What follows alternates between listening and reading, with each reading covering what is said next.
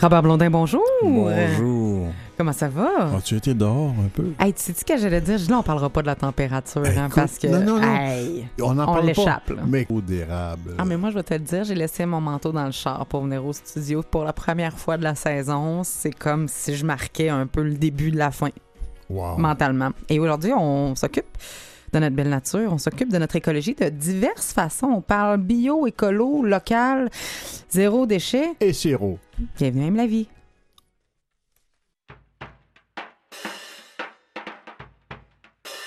Mes parents sont bio, bio, bio, bio, bio, ne mangent que du bio, bio, bio, bio, bio, ne boivent que du bio, bio, bio, bio, bio, ne jurent que par bio. Chez nous tout est bio, bio, bio, bio, bio, le sel il est bio, bio, bio, bio, bio, la poêle elle est bio, bio, bio, bio, bio, y a rien qui est pas bio. Mon père c'est bioman et ma mère ben c'est sa femme. Ensemble ils sont bio, bio, bio, bio, bio, bio, bio, bio, bio. Seulement voilà, en plus de ça, ils cuisinent tout à la vapeur. Y a même plus un morceau de beurre. Et moi je rêve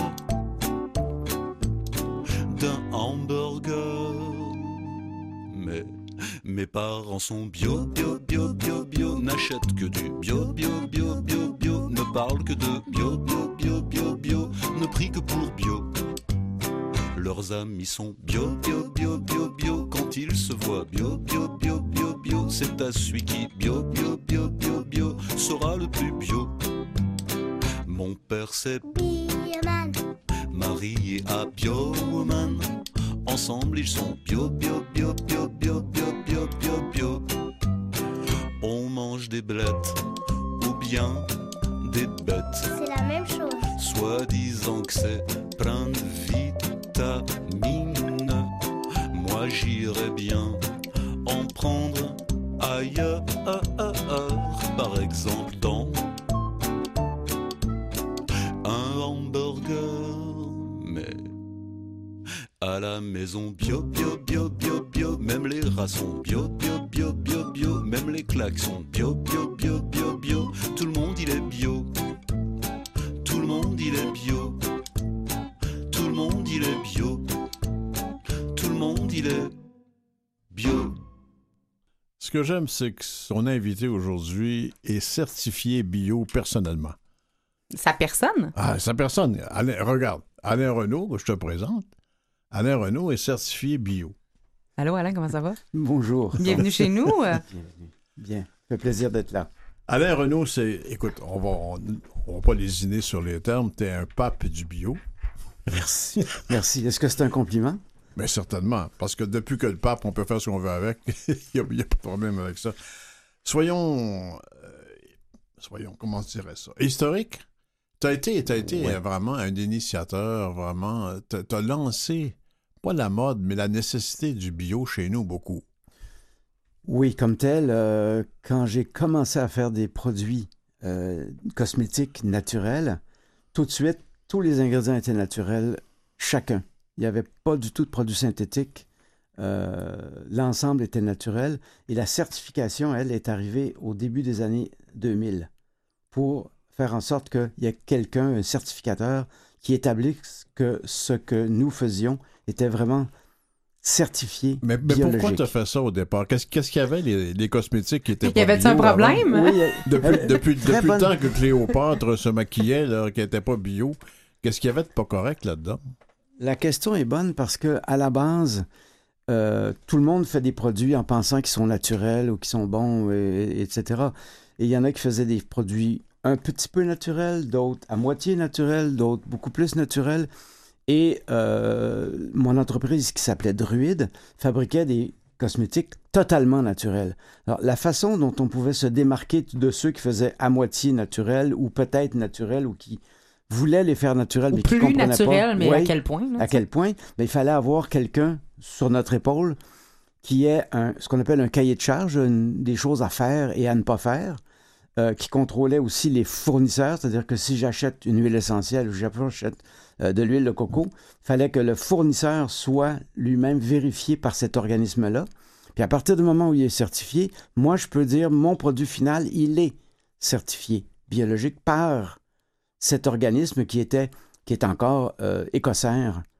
Mais à l'origine, quand Alain t'a décidé de te lancer dans le bio, c'est quoi la motivation principale du fait que tu t'es lancé dans le bio? Tu aurais pu faire autre chose dans la vie que de faire du bio, là? Oui. Je vais vous dire une chose assez curieuse. La vraie motivation, c'est qu'à peu près au moment où j'ai commencé à faire des savons, les premiers produits, c'est le moment où euh, on a obligé les euh, fabricants américains à inscrire les ingrédients sur la boîte, sur la bouteille. Et quand on a vu ce qu'il y avait dessus, c'est sûr qu'il y a plein de gens qui ont passé des lunettes euh, efficaces, ils lisent pas, ils voient pas ce qu'il y a dessus, ils s'en foutent un peu. Mais à partir du moment où on regardait ce qu'il y avait sur les produits, on disait Ouh là là, c'est c'est ça que je me mets sur la peau, c'est ça que ma peau va absorber. Puis c'était quoi le ça? Il y avait, tu, peux, tu te souviens de ces produits qui étaient nocifs que tu voulais euh, enlever?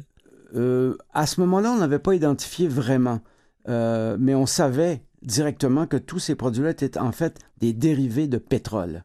Mais le parabène, en tout cas, moi, je pense à, entre autres, un des produits qu'on veut vraiment absolument enlever, là, le parabène. Oui, c'est un produit, c'est un dérivé pétrolier et c'est un produit qui a une euh, faculté de ressembler à des hormones, donc qui perturbait Ben oui. La le personne- endocrinien, ben, Exactement, exactement. Alors nous, on se tient loin de ça. Et alors, le- on- Robert demandait pourquoi la vraie motivation, c'est qu'il y avait plein de gens qui disaient, moi on avait dans les années 90 les premiers shampoings produits et produits corporels qui ne contenaient aucun agent chimique de conservation. D'accord? Et là, il y a eu une levée de bouclier de tous les fabricants soi-disant naturels qui disaient c'est impossible de faire un cosmétique sans agent chimique de conservation. Ce qui était faux. Alors là, je me suis dit, justement, pour répondre à Robert, je me suis dit, bah, là, il faut que quelqu'un certifie, authentifie que ce que nous faisons, ce que nous disons à ce niveau-là est vrai, parce que l'autre le certifie en arrière. Pourquoi tu as choisi les cosmétiques plutôt qu'aller du côté de l'alimentation, par exemple? C'est vraiment le hasard. Vraiment le hasard. Et ou l'inspiration. Euh, parce que j'étais au tout départ euh, un, un- un évadé de la ville. J'étais sur une ferme. Et puis, j'avais commencé à faire des cultures de toutes sortes. Aquaculture, je cultivais des, j'a- j'avais des poules euh, et j'avais des chèvres. Et un peu par hasard, par la recherche, euh, on dit, tiens, nos ancêtres faisaient du savon. J'avais du lait de Pour chèvre. le chèvre, ben oui. Et j'ai commencé, j'ai été le premier sur la planète à faire des cosmétiques au lait de chèvre. Ça n'existait pas. Alors qu'aujourd'hui, là, 40 ans après, on se dit, bon, il y en a partout. Il y en a sur Ben oui. toutes les marques fabriquent des produits cosmétiques au lait de chèvre. En Asie, à Bali, à Taïwan, partout. Quand tu t'es lancé là-dedans, est-ce qu'il y avait une résistance à ce changement-là quand on parle euh, au, au financement, au marketing, à la distribution, à la vente? Euh, absolument. Oui, j'étais euh, pas loin de, de me faire euh, soupçonner de tout ce que tu veux, entre autres de folie pure. Quand tu parles quelque chose qui n'existe pas, on dit mais pourquoi? Alors, la même question qu'on se pose aujourd'hui, pourquoi? Et c'était pas évident. Maintenant que c'est sûr que ça prend une démarche personnelle, puis les gens que ça intéressait, c'est un peu comme aujourd'hui les magasins de produits naturels, euh, c'est pas n'importe qui qui va là pour le plaisir. Ou ils sont malades, ou ils cherchent quelque chose de particulier. Ben maintenant, c'est plus accepté, mais même sur le plan des consommateurs, tu as posé la question sur le plan du marketing puis de, de- de ceux qui vont aller subventionner le produit, mais sur le plan des consommateurs, on avait l'impression que dès que c'était plus naturel, ça marchait pas. Oui, parce que ça demande, ça demande une démarche, ça demande une recherche. euh, et, et malheureusement, encore aujourd'hui, le produit naturel, c'est presque encore synonyme de, euh, d'un supplément euh, qui contient une vitamine ou un extrait de plante. et tout Une alternative, mais tu sais, comme Ouais. en de dernier recours, alors qu'au contraire, euh, la nature est à la base de tout, là, de l'alimentation, de tous les soins. euh. Le fait que tu t'adressais davantage aux femmes, est-ce que ça veut dire que les hommes avaient déjà encore plus de résistance au changement, que c'est plus facile de faire changer les femmes dans les habitudes? Naturellement, les femmes vont être plus... Ouverte d'esprit. J'allais- C'est pas ça que j'ai dit. T'as ouvert la porte! j'allais dire le contraire. oui, c'est Elles sont vrai! plus proches de la peau. Uh-huh. sont plus proches de- du corps, de- des, des sensations. Donc, elle va être plus craintive de ce que ce qu'on va leur offrir. Finalement, elle va être plus euh, à même de regarder. puis plus proche de- d'être intéressée, ouverte. Euh, Je me rappelle, on, on a vendu euh, les, les- les premiers insectifuges naturels contre les, les insectes. Et lorsqu'on avait des salons, euh, chasse et pêche et tout et tout, la famille venait euh, marchander la, la canne à pêche ou le fusil ou les tentes.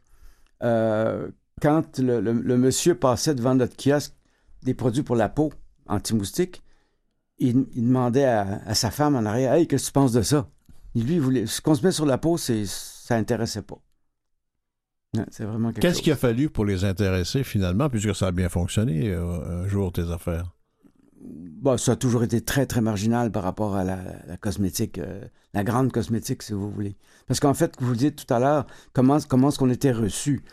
Euh, S'il n'y avait pas, comme aujourd'hui, euh, des magasins d'une ampleur importante, là, c'était des petits magasins, de, comme en- ils disent en anglais, mom and pap, le pop, mais maman et papa là, dans, dans le sous-sol, Mais c'est beaucoup du bouche à oreille aussi. À un moment donné, tu te fais ta réputation parce que ça fonctionne. Les gens le savent puis ils en parlent. C'est ce qui a fait notre marketing. Mais maintenant, c'est très tendance, c'est presque à la mode, choisir bio. Oui, mais là, bon, là, je vous reprends parce que vous dites, on est retombé dans, dans le truc bio. Est-ce que c'est certifié biologique ou c'est juste une tendance Ouais. de... Oui, on met une coupe de fleurs dedans. Explique-nous, parce que je suis pas sûr qu'on soit tellement au courant de la différence. Oui, d'accord. Ben, Dans le langage courant, quand on dit bio, ça signifie en fait, c'est naturel. Qu'est-ce que ça signifie au niveau de, du commun des mortels? C'est il y, a, une fleur sur la bouteille, euh, ça sent la camomille, euh, etc. Donc, c'est juste un, élément d'apparence. Quand on, dit certifié biologique avec un logo, d'accord? Euh, là, il n'y a plus de confusion. C'est parce que ce produit-là a été révisé par un organisme qui ne fait que ça. Ils font, en fait, Écosseur fait l'alimentation et des cosmétiques. Et ils vérifient ce que fait le fabricant, comment il le fait, ce qu'il achète. Tu ne peux pas acheter euh, un litre de- d'huile de lavande puis en vendre 50. Ils vérifient tout ce qu'on achetait puis tout ce qu'on vendait. Alors, il ne peut pas y avoir de, de- de- de jeu, là. C'est ça le- le- le- le- la différence entre... Parce que je pourrais très bien dire, j'achète un kilo de produits certifiés biologiques, l'intrant, la matière première, puis j'en vends 50. Donc, tu as ajouté autre chose. Ben, c'est ça, tu, tu le coupes, comme si ça. on peut dire, Alors, avec d'autres cochonneries, finalement. Alors Dans que là, c'est pas le cas. C'est ça. Dans le cas de, de- de la certification biologique, ils vérifient tout, tout ce qui rentre puis tout ce qui sort. Pour être sûr que. et chaque bouteille qui est vendue, il y a un numéro de l'eau et on sait à qui on l'a vendu. Est-ce que. En fait, on, on devrait dire certifié bio et non pas bio uniquement bio. Parce que bio, tout est bio. Le poteau de téléphone est bio, là. Le Ben, bio. Ouais, c'est bio, ouais. Bio, c'est fait, avec des bio, Oh, non. d'ailleurs. C'est fait avec des bio. Ah, c'est ça. Oh, oh. Oh. Est-ce que Santé Canada a un mot à dire là-dessus? Est-ce qu'ils s'en mêlent? Il se mêle malheureusement de l'alimentation et pas vraiment de cosmétiques. Pas de produits pour la peau, pour la santé bien-être, c'est pas encore inclus. Non. Ils ne calculent pas qu'on l'ingère, parce que c'est absorbé, là, on va se le dire, dans, dans le système, là, quand même. on dit ça maintenant. Euh, c'était interdit de le dire. Il y a, il y a ne serait-ce que 20 ans, c'était interdit de dire que ta peau absorbe les vitamines que tu mets sur ta peau. Peux-tu me donner une idée aberrant. de, l'éventail de, de produits que tu as fait chez. Druide, ça existe encore? Oui, c'est une marque euh, qui est encore euh, disponible. Oui, oui, oui. Mais que tu as vendu ou? Oui, j'ai laissé la compagnie, oui.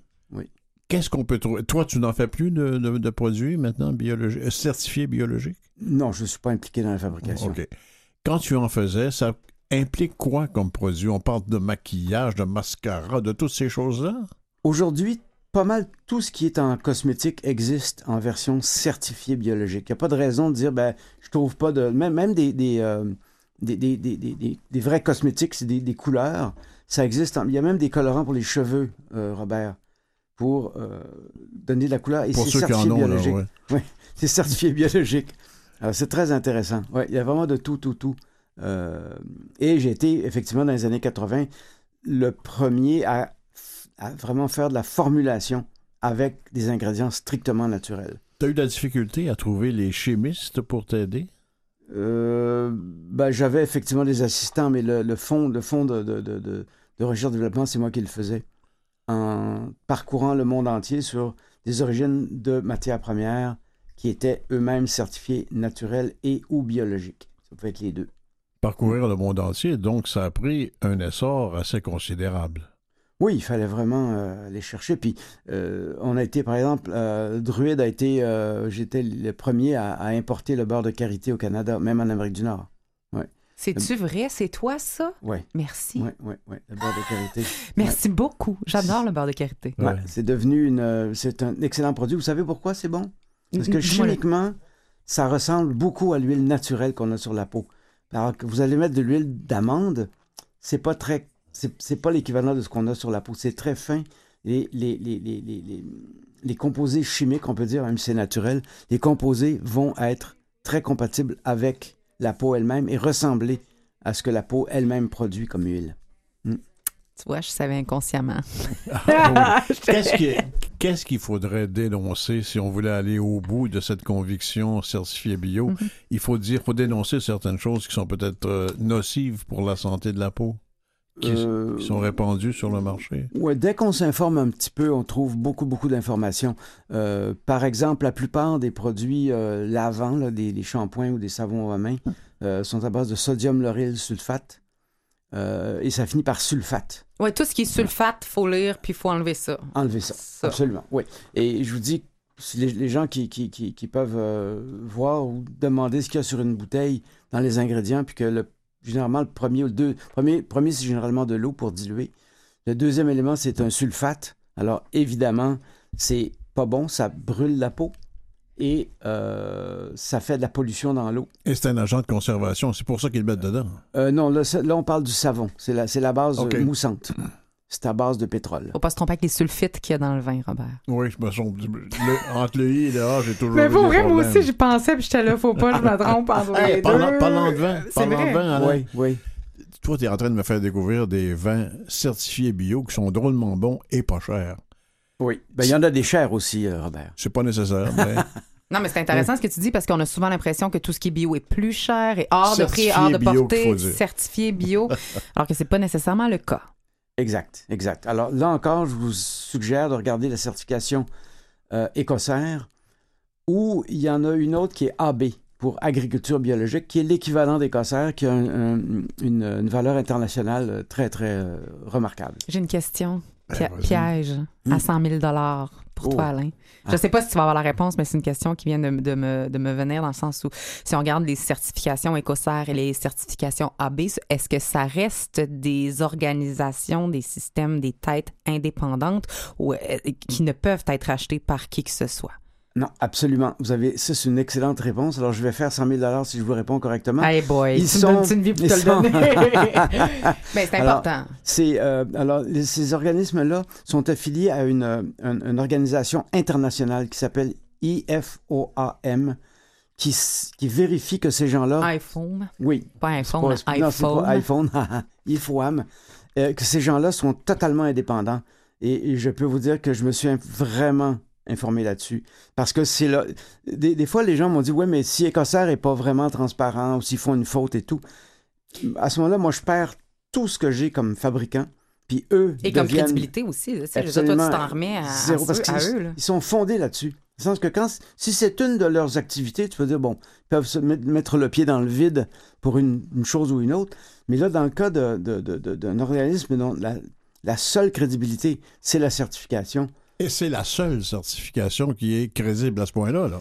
Oui, puis euh, Manuel disait, on parlait tout à l'heure de, de- de- des gens indépendants, c'est que contrairement à euh, certains organismes comme qui sont corrects, mais enfin c'est Bio-Canada ou euh, FDA, c'est Federal euh, FDA, c'est certification américaine, c'est un gouvernement. Alors là, c'est sûr que c'est, on peut dire que c'est- indépendant ou objectif, mais le sérieux de leur euh, Pas le Food certification... and Drug euh, Administration. Administration. Oui, c'est ça. Ça reste très superficiel. Comme exemple, euh, une- si vous avez un jardin, il, il vous suffit pour les États-Unis d'avoir une année sans produits chimiques.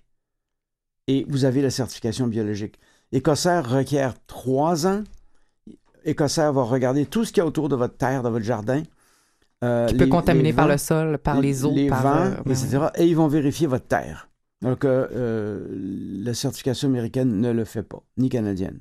Ils font juste une certification de surface. C'est pour ça que j'insiste sur ces organismes-là qui sont absolument euh, indépendants et dédiés. C'est pas un gouvernement, c'est des Mhm. gens qui ne font que ça. Est-ce que cette crédibilité-là, qui est incontestable, s'applique également au domaine de l'alimentation? Absolument, oui, absolument. Oui, c'est d'abord, au départ, c'est leur cœur d'activité. C'était l'alimentation. Parce que ce que je vous dis, c'est-à-dire des gens qui, sur un marché, disaient Ah, mes carottes sont naturelles, j'ai pas mis de produits chimiques. Oui, mais j'en ai mis un petit peu parce qu'il fallait que j'en mette, j'avais pas le choix. Finalement, tu te rends compte que c'est n'importe quoi. Alors que l'autre qui a vraiment des carottes euh, vraiment, vraiment naturelles, ben, il n'y a plus rien à dire parce que tout le monde dit qu'ils sont naturels. Alors, Tu es probablement la personne la mieux placée pour nous dire l'importance de l'épanouissement de la préoccupation du certifié bio. À partir du moment où tu as commencé, il y a combien? 20, 25 ans que tu as commencé? ben, en- au tout début, en 80, 80, et 40 ans. Mais l'essor que ça a pris est exceptionnel. en partant de rien. C'est-à-dire qu'aujourd'hui, le marché du bio, je crois, en Europe, c'est de l'ordre de 14% en alimentation, principalement. là. Donc, c'est loin d'être important. Ouais. Ouais, ouais, ouais. Ah, je suis surprise de ce chiffre-là en Ouais. 2020. Ouais. Et ici aussi? Ici, je ne sais pas, mais c'est guère plus. Non, c'est sûrement. C'est drôle parce qu'on en moins. entend tellement parler qu'on a l'impression Ouais. que c'est généralisé, Ouais. mais pas du tout. Non, pas du tout. Ça demeure marginal. On en parle, ça reste. euh, c'est un peu comme les autos électriques. Ça fait 20 ans qu'on en parle, ça commence. Il y en a trois sur le chemin, tu sais. Oui, c'est ça. C'est ça. Il y a beaucoup, beaucoup de beaucoup d'appelés, peu d'élus. Ouais. Ouais, ouais. C'est ça qui est, qui est vraiment un petit peu dommage, c'est que on, on se dit. Puis je dirais, euh, je vous dirais à vous et euh, aux éditeurs, euh, un peu comme euh, Laure Varidel le disait, elle a écrit un livre là-dessus. C'est votre un, un dollar, c'est un vote. Alors moi, quand j'achète un produit certifié biologique, je me dis c'est un vote. Je vote pour une façon de faire qui ne laisse pas libre cours à n'importe quel fabricant de faire n'importe quoi. Et malheureusement, l'ensemble de l'industrie, on le regrette tous, mais on est toujours euh, pressé par le temps ou le, côté pratique, et on laisse aller les choses. Et malheureusement, par contre, au niveau du consommateur, vous regardez l'espace dans un Provigo ou en tout cas n'importe quel euh, marché, euh, l'espace dédié au, au certifié bio, c'est Hey, une tablette, là. À la limite, une rangée si t'es dans un gros supermarché. là. Mais est-ce que Très les- grande les- surface. justement, est-ce que les Ouais. multinationales, les, les- les grandes entreprises Mhm. euh, font vraiment échec ou est-ce qu'ils font vraiment activement campagne contre le certifié bio? Euh, eux, je vais vous dire une chose, euh, ils vont vendre ce que les gens achètent. Mm. C'est pour ça que je vous disais tout à l'heure, On un dollar égale un vote. Exactement. Si les gens achètent, ils vont en produire eux-mêmes. Mhm. Alain Renault, merci beaucoup. Avec plaisir. Et euh, continue à rester certifié bio. Là. Ça te va tellement bien. Merci. Tes cahiers sont remplis de phrases éparpillées, ordonnées dans le sens des pages. Tous ces mots qui s'endorment et qui ne disent rien, tu ne cesses de remettre tout à demain. Ta fougue, sont tes 20 ans? Ta Remington et ton Olympia. Les nuits de prose où martelaient tes doigts. Ta rivière,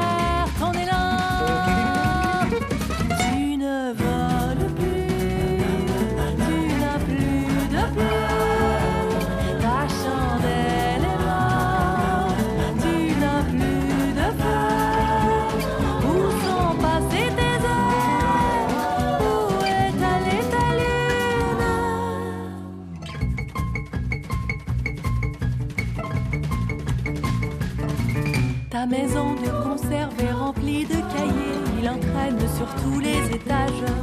Toutes ces pages qui s'enlisent, elles n'iront pas très loin qu'en suivent de près. Trois petits points. Les amuse-gueules et les grands galas, nom dans les crédits au cinéma. Les petits gaz et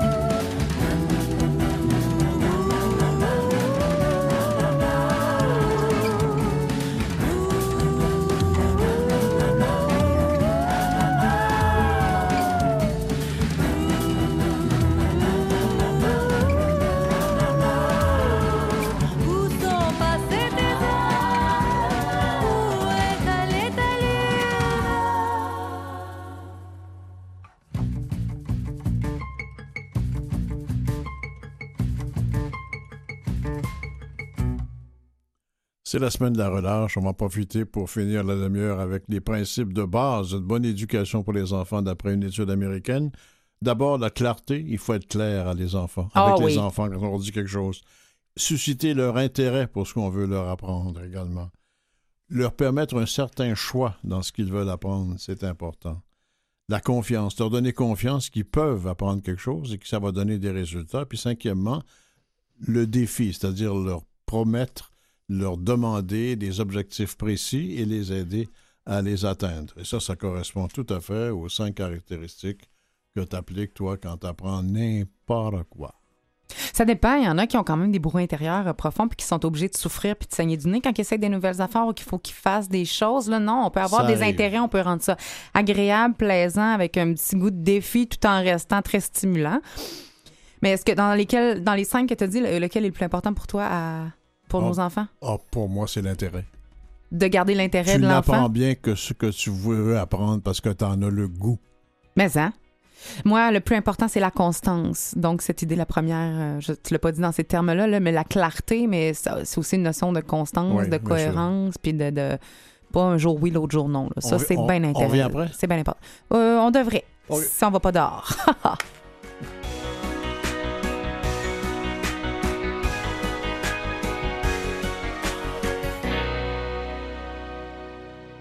Vous écoutez Aime la vie. T'as connu Bac et Bottine, toi?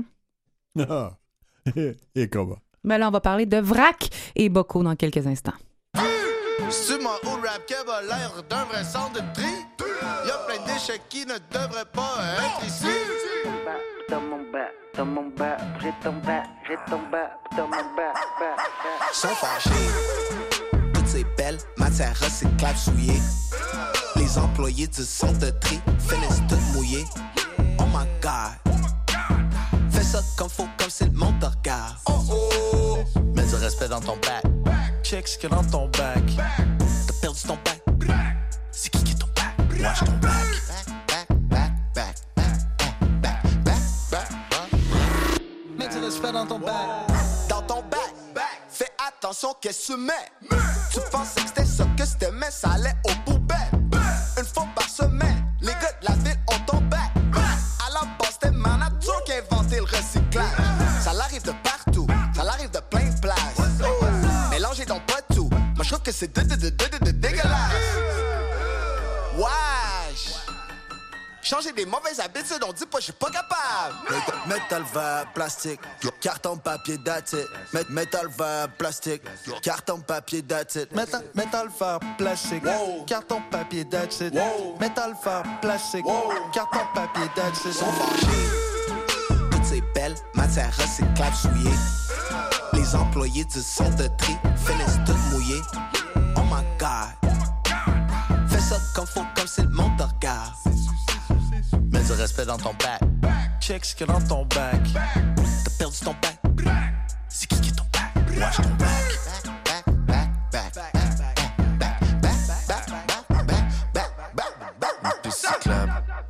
C'est cyclable plusieurs fois, mais c'est pas ça que ça veut dire être recyclable. Oh là là, pointe du doigt, pierre fonçable, fais ton smat, fais ton frais. Pense trois fois avant de pitcher dans ton bac des jouets.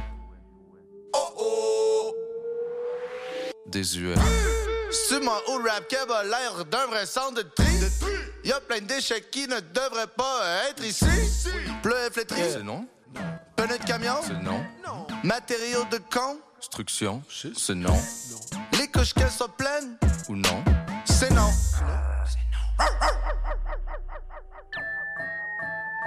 Ça pue! Sont fâchés. Matières recyclables souillées. Les employés du centre de tri finissent toutes mouillées. Oh my god. Fais ça comme faut, comme c'est le monde te regarde. Oh oh. Mets du respect dans ton bac. Check ce qu'il y a dans ton bac. T'as perdu ton bac. C'est qui qui est ton bac? Watch ton bac.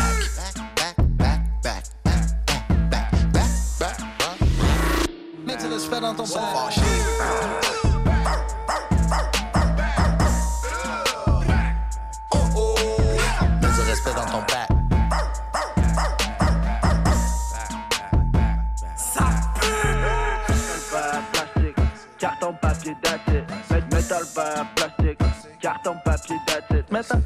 Par plastique. Carton, papier, that's it. Métal par plastique. Carton, papier, it. Mets du respect dans ton bac, c'est euh, la Claire ensemble. Quel tour, quel tour de force, cette chanson? Sincèrement, au début, tu l'écoutes, tu ris un peu. Après, tu apprends des affaires, comme dirait Jean-Sébastien La Liberté, en régie ou non, des matériaux de construction, ça va pas là. Euh, Des couches sales non plus. Des couches sales non plus, effectivement, dans le recyclage. Mais sincèrement, chaque. Puis je suis quelqu'un qui recycle beaucoup depuis longtemps, sauf qu'il y a quand même une notion qu'elle me part dans la tête à la minute où je vais porter quelque chose au recyclage, puis là, je double vérifie. Fait que ça fonctionne vraiment. Mais qu'on fasse attention à nos déchets, au nombre de déchets, qu'on fasse du compost qu'on fasse du recyclage, n'en a pas moins que le meilleur déchet est celui qu'on ne produit pas. C'est la devise qu'on peut lire sur la page principale de cette nouvelle épicerie. Nouvelle, pas tant, parce que ça fait quand même quatre ans que ça a été mis sur pied, mais sur euh, l'épicerie Zéro Déchet. Vrac et Bocaux. Et on a Thomas avec nous. Thomas Tibergen. Oui. Eh, pfiou, je l'ai eu. Comment ça va? C'est ça. Très bien, et toi? Mais, mais ça va super bien. Merci d'être venu dans nos euh, studios Merci de m'avoir invité, ça fait plaisir. pour nous parler de ce magnifique projet qui a vu le jour officiellement en 2016. Donc, c'est la quatrième année que Vrac et Bocaux existent. Euh, première succursale euh, à Rosemont, Petite Patrie. Depuis à peine quelques semaines, un nouveau bébé qui est né sur le plateau Mont-Royal. C'est ça. C'est quoi le concept de Vrac et Bocaux? Parce qu'on dit que c'est un des seuls actuellement en Amérique du Nord, ben, au Canada. Puis, puis tu viens, bon, tu viens de la France, tu viens de l'Europe, tu viens de nos voisins, euh, de nos cousins euh, d'amour, mais tu as ramené ça ici. C'est quoi qui est la différence? Par principale? Ben, ce qu'on dit, c'est que Vrac et Bocaux, ça s'est quand même démarqué comme concept. Qu'est-ce qui fait que Ah. Vrac et Bocaux se démarquent comme concept? Ben, C'est c'est une épicerie zéro déchet. Ce qui fait que tous les produits qu'on propose sont en vrac dans des contenants consignés ou réutilisés. Donc un client qui va venir faire son épicerie chez nous va repartir en ayant fait toute son épicerie. On a une large gamme de produits et euh, sans avoir quasiment aucun euh, produit emballé. Mais ça, il y en a quelques-uns quand même. Chez vous, ce que tu dis, c'est que quand même, il y a un aspect du fournisseur, donc de toi, ton achat à toi, jusqu'au consommateur. Toutes les étapes s'installent en s'inscrivant dans le zéro déchet ou le maximum possible. Pour qu'on connaisse mieux Vrac et qu'on on soit peut-être plus sensibilisé puis qu'on apprenne des affaires sur les différentes étapes entre le fournisseur de l'épicerie jusque dans notre assiette. Comment on enlève les déchets à chaque étape? Comment ça marche? Mais faut y aller progressivement. OK, vas-y. Par rapport à une... Si on a l'habitude de consommer normalement dans une épicerie conventionnelle avec des emballages, faut pas se dire demain j'arrête tout puis je suis zéro déchet. C'est le meilleur moyen de absolument pas y arriver. Mais il faut déjà prendre conscience. C'est vraiment la première étape. Se dire où est-ce qu'on fait des déchets puis comment est-ce qu'on peut ensuite les, euh, les enlever. Euh, je vois que tu as une tasse euh, de café réutilisable. Absolument. C'est parfait. Ça, c'est une des premières étapes. Plutôt que d'avoir un, un gobelet jetable que tu peux acheter. euh, Ah, mais au- meilleur culpa, au des fois, je fais beaucoup de routes, puis là, j'en prends un au Tim Hortons parce que j'ai comme pas d'autres options. Mais oui, j'essaie de traîner ma tasse très ça peut souvent. arriver, mais pense à toutes les autres fois où tu apportes ta tasse, puis ben, c'est un gobelet que tu, tu vas sauver, qui va pas se retrouver dans, le- dans la nature, dans la mer ou à polluer. Donc en plus de ça, c'est des matières aussi qui n'auront pas été extraites pour être utilisées. Donc c'est comme c'est un, double impact. Oui, parce qu'on parle du contenant qui va se ramasser dans l'océan, mais ce contenant-là était aussi fait avec d'autres produits puis d'autres euh, matériaux pas nécessairement super bons euh, dans l'usine à, produire aussi. Fait que c'est toutes ces étapes-là. Mais toi, en tant qu'épicier, qu'est-ce qui te différencie de d'autres épiceries quant à l'achat chez ton fournisseur pour que ça reste zéro déchet, toi? Mais c'est ça, c'est qu'on n'est pas seulement une place à vrac, on est une épicerie zéro déchet. Donc ça veut dire qu'on va réduire les, euh, les emballages au maximum dans toute notre chaîne d'approvisionnement. Parce que nous, on voit pas ce qui se passe. Non, c'est ça. La seule chose que tu vois quand tu viens dans l'épicerie, c'est que les produits sont sans emballage. Mais ça, c'est que pour être arrivé chez nous, bah, il a bien fallu les transporter Ben, un, minimum. Et donc c'est là où on va avoir un impact en tant qu'épicerie zéro déchet, à la différence de des places à vrac ou des, des épiceries conventionnelles. Genre quoi, mettons? On va favoriser des producteurs ou des, euh, des fournisseurs locaux au maximum, De base. avec lesquels on peut entretenir des, euh, des partenariats zéro déchet, ce qu'on appelle, ce qui fait qu'eux vont nous fournir les produits dans des contenants euh, qui vont être réutilisés. Donc ces contenants-là sont consignés au même titre qu'un pot que tu peux acheter chez nous directement, toi, avec les petits produits. Sauf que bah, là, c'est dans des gros, gros formats. Ça peut être des 10, 15, 20 kilos que le producteur va nous apporter dans ces contenants-là et ensuite il va les réutiliser. Est-ce que c'est plus dur de, chercher, de trouver des fournisseurs qui euh, abondent dans ton sens? Parce que c'est pas tout le monde là, qui, Oui, qui, qui oui. se- c'est clairement, c'est clairement l'un des, euh, des, des gros points de travail qu'on a à faire aussi, la sensibilisation auprès d'autres fournisseurs. Donc il y en a certains qui sont déjà complètement vendus, puis qui ont bâti leur modèle d'affaires là-dessus. Ça c'est parfait, on travaille déjà avec eux. Mais il y a certains autres fournisseurs qui ont des produits qui nous intéressent vraiment. Mais ça, c'est qu'ils sont emballés ces produits-là. Donc c'est là, il faut les convaincre maintenant de changer. Tu les leur- achètes pas, tu te pervertis pas pour avoir ces produits-là? Tu les achètes Non. juste pas? Non, non, on les achète pas. Bravo! Bravo!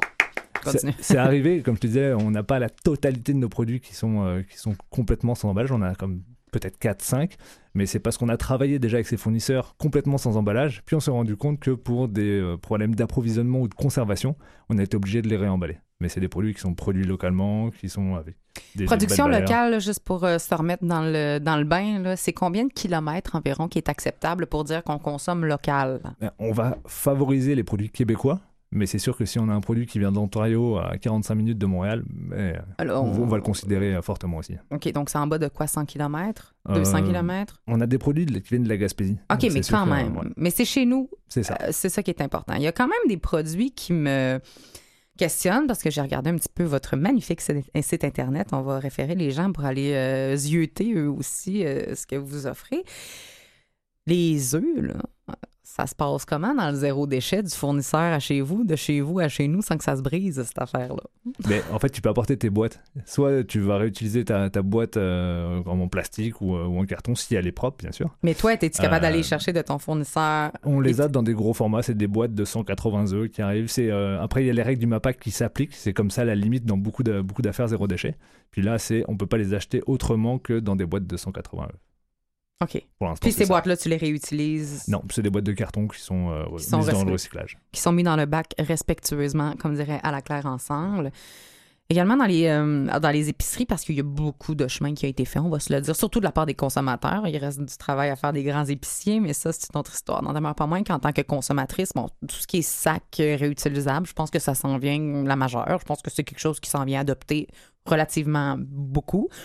Mais le plastique qui demeure le plus dans les épiceries, c'est pour les produits frais, les fruits et légumes, les petits sacs de plastique pour mettre nos raisins dedans. Mais les raisins viennent déjà dans le sac de plastique, mais avocats et autres. euh, Ouais, c'est exactement tous ceux qui sont pas du tout indispensables en fait. C'est quoi les Qu'est-ce que tu vois comme alternative que les gens apportent pour nous donner des idées, là, pour qu'on arrête d'avoir des excuses? On veut des idées? Déjà, la première chose, c'est pas de sac.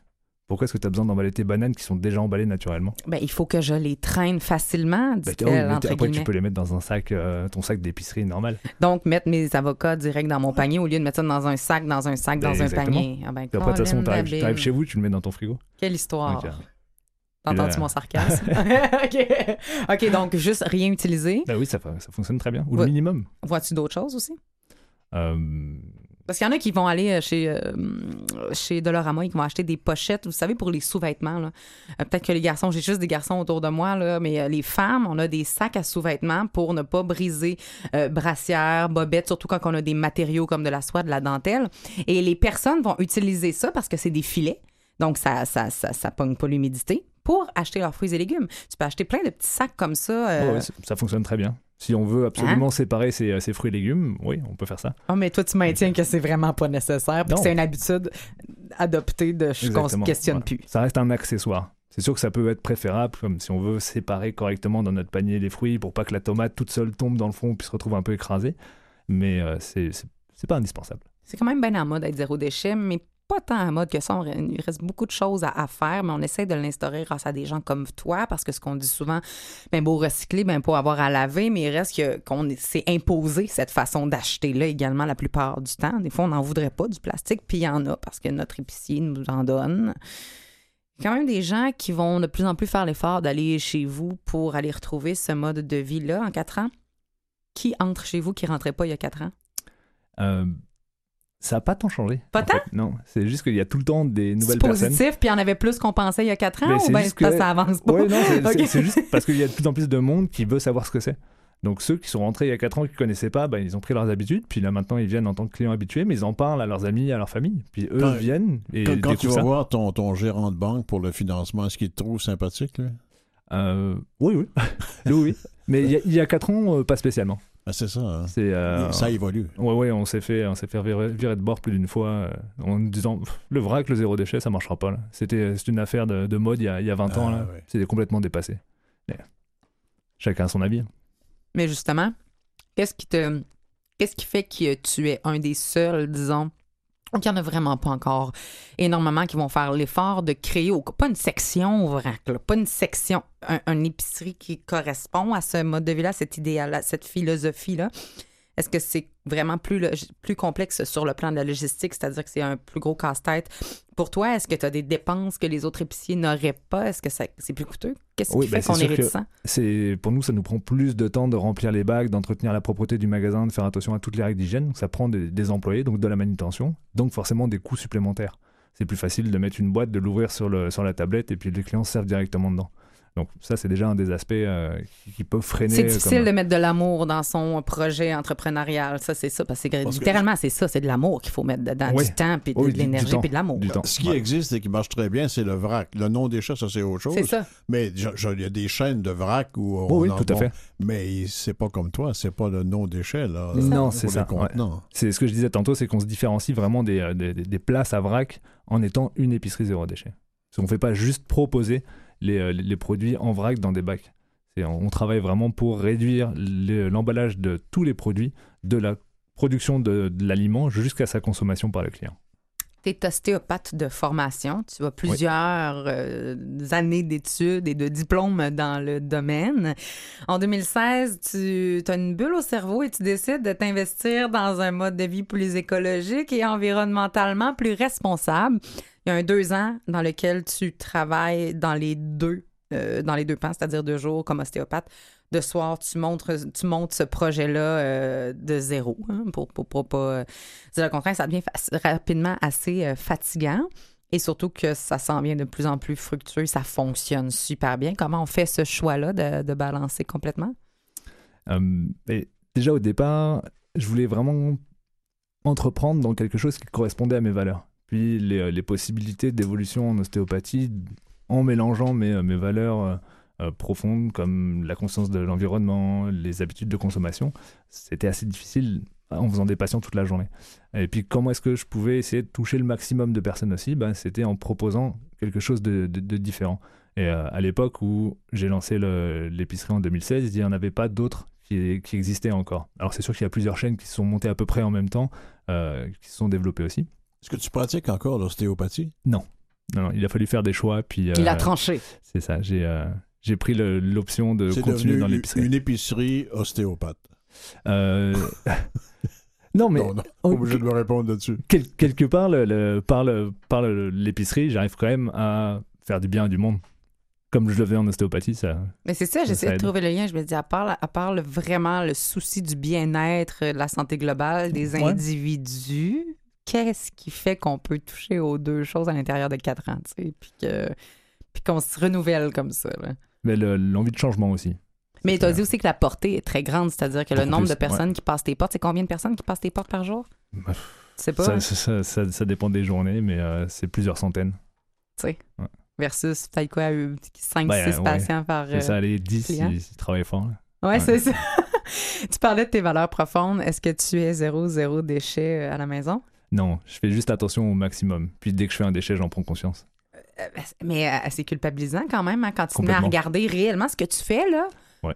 C'est intense. Mais je me dis, quand j'achète un sac de chips, puis euh, moi je sais que là, ce- cette chip-là, je vais l'apprécier. Mhm. Puis tu vas, tu vas, tu fais-tu comme moi, tu t'excuses sa planète quand tu jettes du plastique dans Ouais, je me dis, euh, je- je- fois, je- je le fais! Ouais, ouais. Je me dis, j'aurais pu acheter autre chose ou ne pas l'acheter tout simplement. Puis... Mais il faut le faire vraiment en conscience. Ouais, la culpabilité, c'est pas nécessairement mieux. N'en demeure pas moins qu'au Québec, à chaque année, c'est 5,8 millions de tonnes de déchets qui sont euh, créés par la province, juste la province de Québec.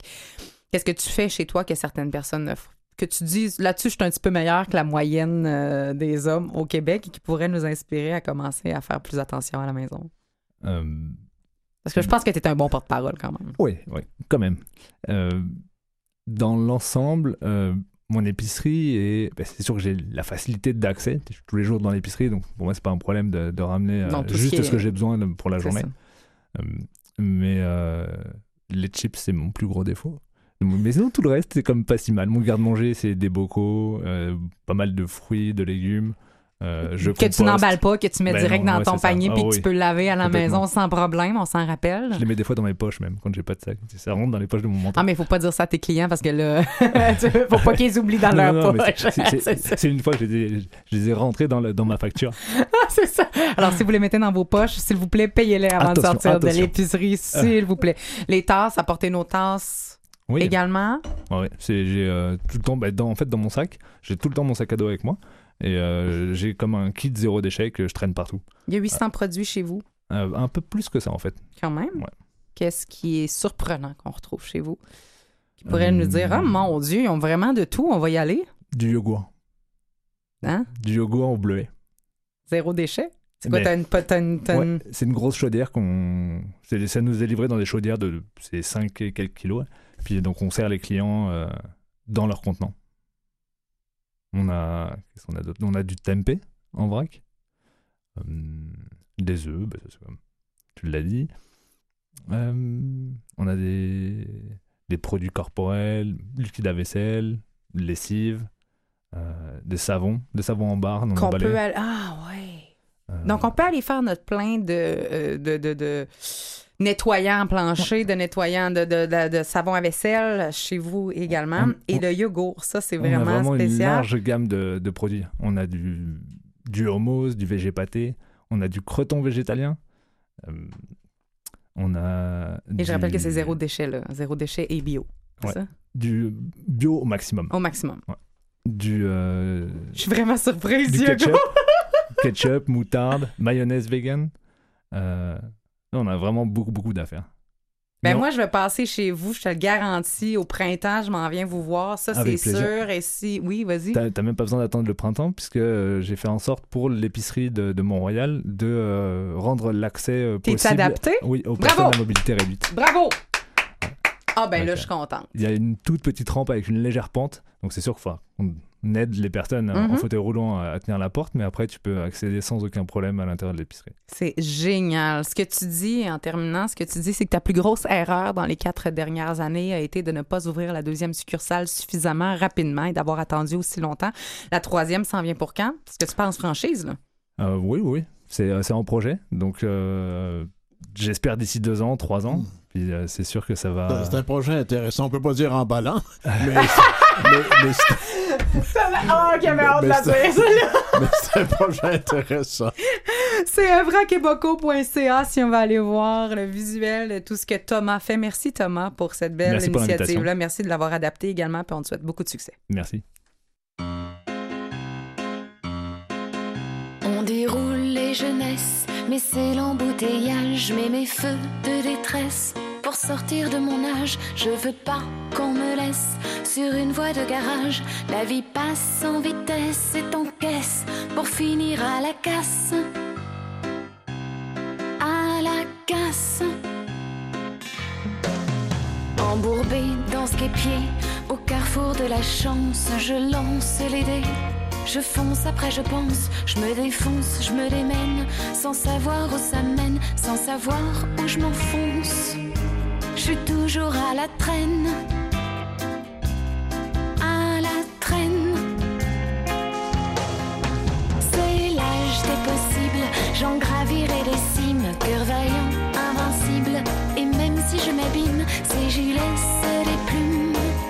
je décrocherai la lune la lune. Et je lutte et je chute, je marche et j'en crève quand je manque le but. Je tombe, je me relève, je ne sais pas le comment, du pourquoi. J'ai la vie devant moi. Devant moi. La valeur n'attend pas le nombre des années. Pourtant moi, j'attends là, sans me faire remarquer. Devant moi, je ne vois que des portes fermées et mes rêves sans emploi. Ils me servent à quoi? À quoi? J'ai peur, mais j'avance. Tant pis si rien n'est sûr, qu'on me donne ma chance. Où je vais dans le mur, car la vie qui commence, c'est la vie à la dure, le temps de l'innocence. Non, mais je vous jure, je vous jure, c'est l'âge des possibles. J'en gravirai les cimes, cœur vaillant, invincible. Et même si je m'abîme, si j'y laisse des plumes, je décrocherai la lune. La lune.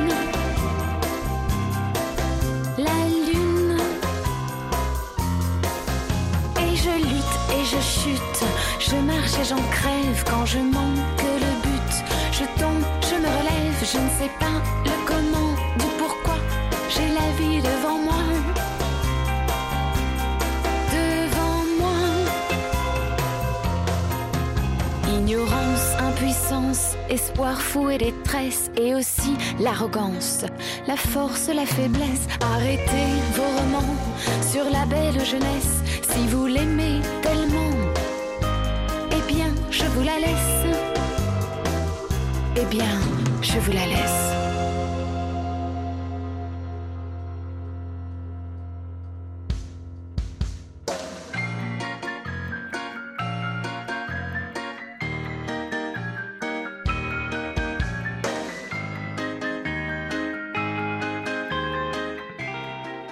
On vient d'entendre Marie Espinoza, l'âge des possibles. Et pas d'agisme, aime la vie, c'est pas une question d'âge. Là, et le nom de ma chronique, il me reste à peu près trois minutes pour la faire, mais c'est pas grave, Thomas était tellement intéressant.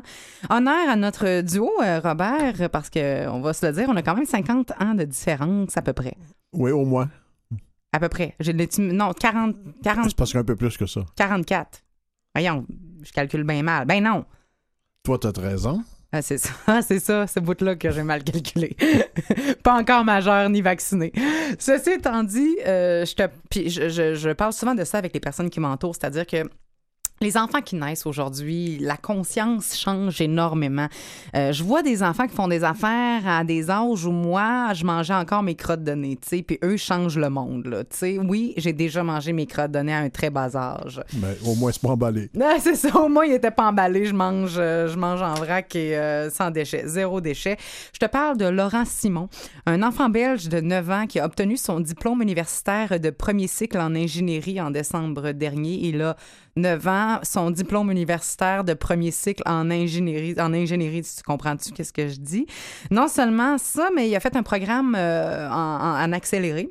Et euh, selon les enseignants qui enseignent dans cette université-là, c'est l'élève le plus rapide qu'il n'ait jamais admis au programme. Euh, et il a 9 ans, mais ça, puis il fait pas juste faire comme hey, c'est pas des parents qui vont vivre le QI de leur enfant par procuration. Ce gars-là, c'est 9 ans. Je parle de Laurent Simon, sait pourquoi il fait ce qu'il fait. Loin de faire ça à l'aveugle, il a un but très, très précis. Après, lui, il dit, moi, après mon doctorat en génie électrique et mon diplôme euh, de médecine, je veux développer une technologie qui va permettre de fabriquer des organes artificiels. Ça, c'est le futur de Laurent Simon, 9 ans, qui vient d'être diplômé de premier cycle de l'université en ingénierie. Il a l'air d'avoir déjà son doctorat en marketing de toute façon. Sincèrement, là, moi, je faisais des bracelets, euh, tu sais, les bracelets en corde qu'on faisait. Moi, je réussis à le faire en V, là. Ça, c'était comme la grosse affaire dans ce temps-là. là. À 9 ans, c'était ça ma. C'était ça mon, ma- ma- mon plus gros concern, tu sais. C'était, en tout cas. Collecte Bourlier, 91 ans, quant à elle, vient de soutenir sa thèse de doctorat à 91 ans à Besançon, une ville dans l'est de la France, près de la frontière suisse. Elle a soutenu sa thèse de doctorat en géographie. Thèse entièrement manuscrite sur le thème Les travailleurs immigrés à Besançon euh, dans la seconde moitié du 20e siècle. Un projet qui a duré une trentaine d'années et duquel elle ressort avec une mention très honorable. 91 ans, une thèse manuscrite de A à Z qu'elle a faite pendant 30 ans. Moi, j'arrive à ces âges-là. Je voulais finir mon cours classique, mais il, il donne nulle part. Ah, il ne donne plus. Ce programme-là n'existe plus. En terminant, je te parle de Amoy Atunet, euh, Antunet qui offre des cours de neurosciences en ligne à partir de son laboratoire installé dans sa chambre. Amoy a 8 ans. Elle vit à Atlanta, en Georgie. Elle a 8 ans. Et euh, elle a vraiment commencé à faire son programme qui s'appelle Science for Children with Amoy Antunet qui a maintenant plus d'un million de clics et qui nous permet d'apprendre les tests de pH, la division cellulaire. Elle dit qu'elle veut, euh, elle- elle connaît mieux le cœur et le cerveau, mais qu'elle veut vraiment, vraiment apprendre à, à développer sa connaissance sur la sclérose en plaques pour aider les gens malades. Il n'y a pas d'âge, pas d'âgisme à Aime la vie. Hey, c'est tout pour nous. Merci Robert, merci Jean-Sébastien, merci Louis, merci Claire, merci tout le monde. À la semaine prochaine. aime la vie.